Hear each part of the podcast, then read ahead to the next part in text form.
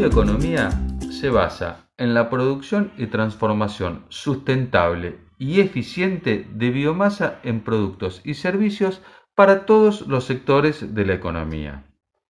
En esta definición, la palabra eficiente es lo que conecta la bioeconomía con la economía circular. Estos dos conceptos son los que reúne la nueva central de generación eléctrica biogás de Seed Energy inaugurada hace un par de semanas en Venado Tuerto. Es la segunda de la empresa y es idéntica a la de Pergamino que se encuentra operando desde hace unos pocos meses. Ambas plantas cuentan con una potencia instalada de 2,5 MW eléctricos cada uno y procesan los marlos y la chala que descartan los semilleros vecinos.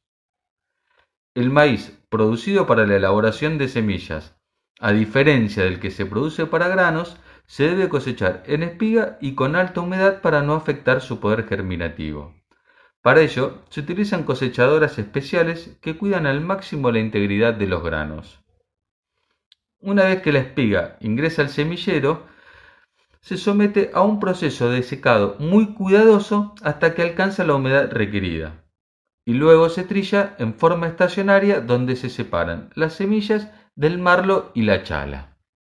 Hasta el desembarco de Seeds Energy, ambos productos eran tratados como residuos. Pero ahora, además de ser convertidos en un producto de alto valor, como son los electrones verdes, permiten también el aprovechamiento del lodo que queda en el fondo del biodigestor llamado digestato, muy rico en nutrientes y materia orgánica que puede volver al campo en forma de fertilizantes biológicos. De las más de 6 millones de hectáreas que proyecta la bolsa de cereales que serán cultivadas con maíz en esta campaña, menos del 0,5% serán destinadas a la producción de semillas. Esto nos indica a priori que hay un inmenso potencial energético en los rastrojos que no estamos aprovechando y podríamos obtener un beneficio económico a partir de ellos. Aplicando una regla de tres simple, sabemos que si el 0,5% nos permiten generar 5 MW, suponiendo ¿no?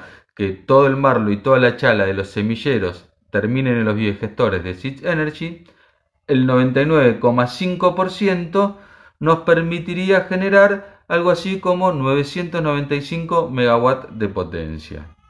Suponiendo que las centrales operan como mínimo 6.000 horas al año, nos queda un potencial para producir casi 8 millones de megawatt hora que a una tarifa de 160 dólares, y esto es sin considerar eh, los incentivos que hoy eh, gozan las empresas productoras de energía eléctrica a partir del biogás, el valor total de los rastrojos que está quedando en el campo supera ampliamente los mil millones de dólares.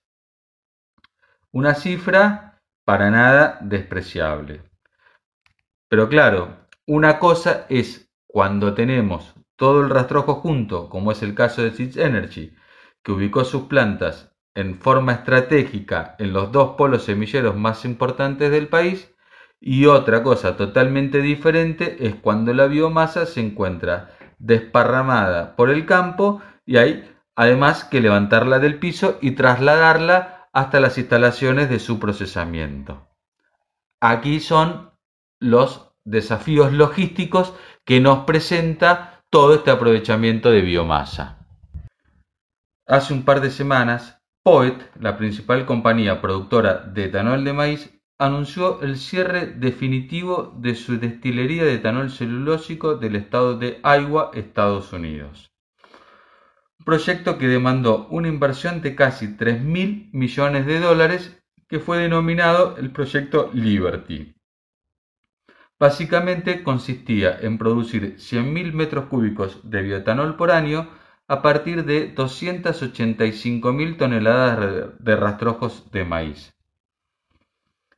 En sus siete años de vida apenas llegaron a acumular una muy pequeña fracción de ese volumen y justamente el fracaso se explica por las dificultades logísticas que implicaba recolectar, transportar y almacenar semejante cantidad de rastrojos.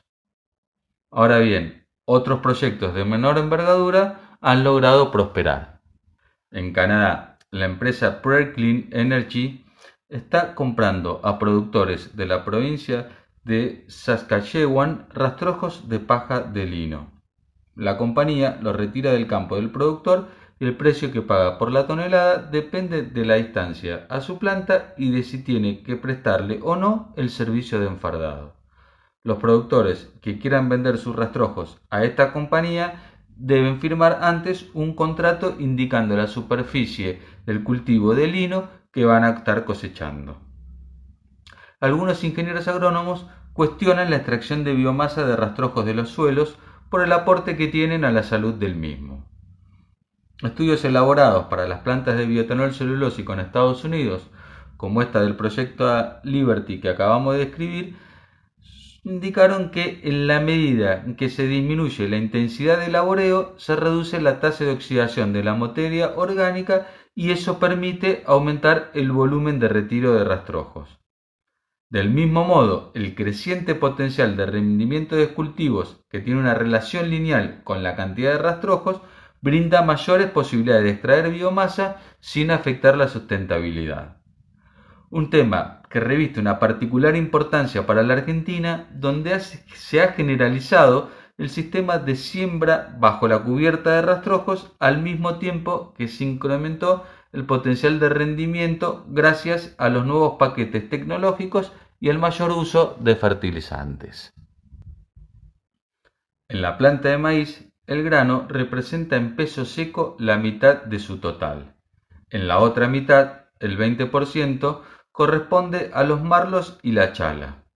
Es decir, que el volumen total de rastrojos que había que extraer es apenas un 10% del peso total del cultivo y parte del mismo podría recuperarse con el aporte extra del digestato, un tema incipiente del que por ahora no hay mucha experiencia.